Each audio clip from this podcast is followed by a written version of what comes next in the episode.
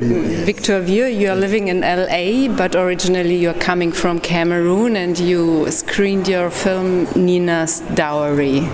Maybe you can shortly explain the history behind the film. How did you come up with such a brutal, I must say, violent subject? Wow, the idea came to me. Actually, I was trying to make a different movie. So I was in the country because I'm mostly based in Los Angeles. I went to the country to see if I can find people who would invest in the other movie. And on one of those trips, my cousin sent a message to me that she really needs to talk to me. And so I was really busy, but I made time to go and see her. And she proceeded to tell me this story that was um, a life story of something that happened to her. And I was shocked because I knew her, I had seen her a few years earlier, but I didn't know all of those things were happening to her. I didn't know at the time what to do. Initially, I wanted to do a documentary on the idea, but when the other project that I was trying to do fell apart, I said, Well, I would like to tell her story because her story stayed with me. And the reason it stayed with me wasn't just the violence and all the things that happened to her, but it's that it happened where I grew up. It happened among people that I knew. It happened in places that I knew.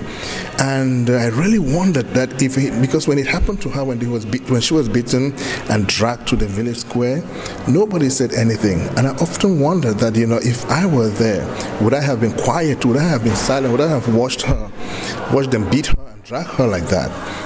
So she was almost beaten to death in front of the public. Is that right? Yes. Unfortunately, this is just one of the incidents. This was the day that they came for her. But by no means was the only time that she was beaten. All through her marriage, she was beaten. She would be beaten sometimes for two miles she's she, they're beating her. She's trying to go, to, you know, to run away. They're beating her. She's the husband is following and beating her until all her clothes will be all be torn up in public. Going to the market, you know, people, everybody's saying it and nobody says anything. So you were surprised that this happened even within your family, your original community. Do you think it happens quite often, or is it an exception in Cameroon?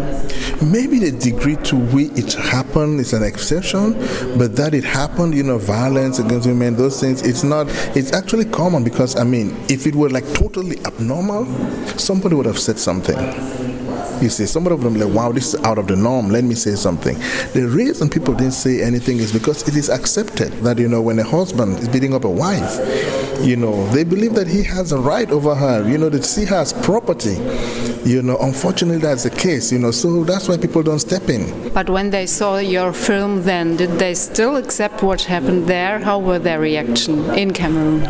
Okay, now, unfortunately, they only had one screening in Cameroon, and it was for filmmakers. And, you know, many of them, of course, you know, they're like moved by, moved by it, but they were looking at the film more as a film experience instead of the message. I'm really dying to see what happens when I show it to Cameroonians in Cameroon. Because the response I've gotten from Cameroonians in outside of Cameroon have been kind of, you know, mixed. Are people who say that, oh, this is this happens, we know about this, I need, I need to make sure that I get copies of it. They want to take it to their village. People who've told me that they want every man in their village to get a copy. There are people who say that, oh, this doesn't happen, we don't know about this. Meanwhile, it's happening even in the city and it's even on the news. You also sent a copy to the Minister of Culture. How was the reaction? Um, actually, the Ministry of Culture has not, you know, been trying to get talk to me. No reaction. Okay, they've, they've made statements. You know, they've said that oh, they want to support the film. They said that there's a new cinema hall they're building. They want the film to open. You know, the cinema hall. They took their trip as a ministry with a delegation to like a big festival like Cannes.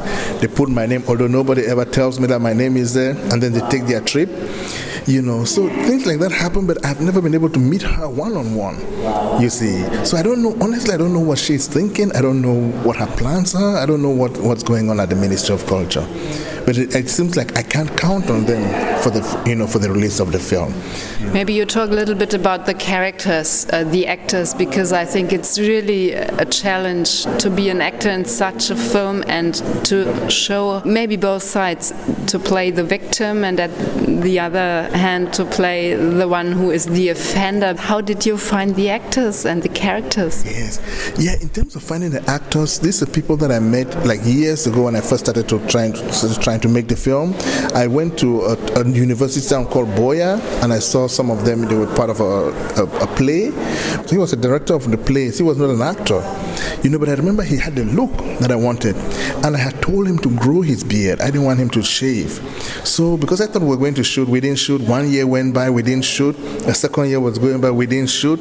And he was like, "Are we going to shoot because my wife doesn't want the beard?" You know, I'm like, "No, we, you cannot cut the beard because we can. I don't have. I can't afford special effects, you know, for create beard. You know." She was in a short film before, but that's all the acting experience she had, you know. But when she came on board, you know, she was very open. We discussed the roles and everything, and then we just went for it, you know. And after we finished shooting, it was okay for him to shave. So when he cut his hair, I came back from town. I didn't recognize him because I had only seen him in the beard for so long. And I remember he would look so strange. He looked like somebody that I didn't know, and he looked smaller, and he looked like a little boy. I was like, whoa! I didn't know that was what he looked like. Anyway, it's like like a ritual then that to to shave the beard yeah. and to put off the role and yes. to go back to normal yes, life. Yes, it is. and his wife was very happy. was it easy to find the money for the film? Oh no, it was impossible to find the money for the for the film. I managed to like got some savings, you know, from my my wife, you know, chipped in, and we got one person to invest in the U.S. and one person to put in five thousand from Cameroon, and that's what we put together to get equ- equipment and ship.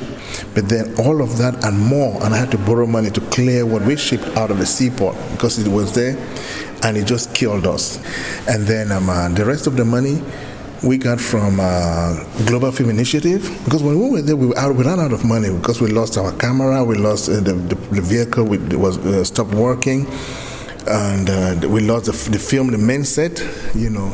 So at one point, I just held them, I held my cast and crew hostage on the set for two months while we we're waiting for a camera to be hand carried from the U.S. to the set making a film based on a true story that happened in your own family, there must have been some discussions later on within your family. Mm. Well, there were discussions, but the, the, sad thing is that these discussions, you would think that this is something that enraged people, but people were not enraged because, you know, within, even within the family, some of them knew of what happened to her, but all of many of them, um, almost everybody accepted it. But there was nobody really saying that, oh, this was awful. This was, they just said everybody just narrated it as if it's a matter of fact. You see, it wasn't anything that got them really outraged and so on. You know. Um, except maybe my, one of one of his one had direct follower, you know, Roland. He was the one person who you could see that it really, really bothered him. But even then, you know, it did not like you know seem like this was like earth shattering or anything. Yeah. I see. Are there uh, women rights organizations in Cameroon who are maybe interested in the film and who are doing some some kind of awareness raising work on this issue of violence against women? There, are women's organizations right now. I think there's, a, there's like the Ministry of Women's Affairs.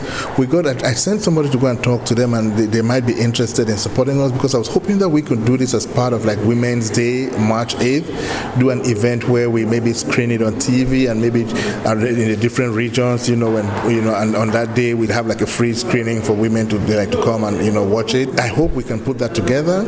I'm in touch with the delegate in my province, you know, who who's also who has programs, you know, for women. She's trying to build a women's shelter. But usually when you meet people, you know, like usually when I when I talk to her, like the delegate, I don't know if she really knows what to. She doesn't. She keeps telling me that no, I should go to the mm, ministerial level, not to her level. Your level, you're directly with the women. You know, I would think that you would be the one to organize it, and because I don't mind if you show it only to ten women. You know, it doesn't bother me. You know, I just want people to see the film. You see, it's not like I'm saying show it to the whole country. You must show it to the whole country. No, it would be great if everybody sees it in the country, but that doesn't have to be the case. You know, we can do small screenings and start somewhere if only the women see the movie, then we have failed because, you know, the men are a big part of the problem. You see, women can see it and, you know, affect change on a certain level, but for this to really, for change, for real change to occur, we need men to be involved. We need men to like step back. We need men to understand, you know, the kind of damage this is doing, just to the wives, but to families and to, to the future, you know, of, of everybody.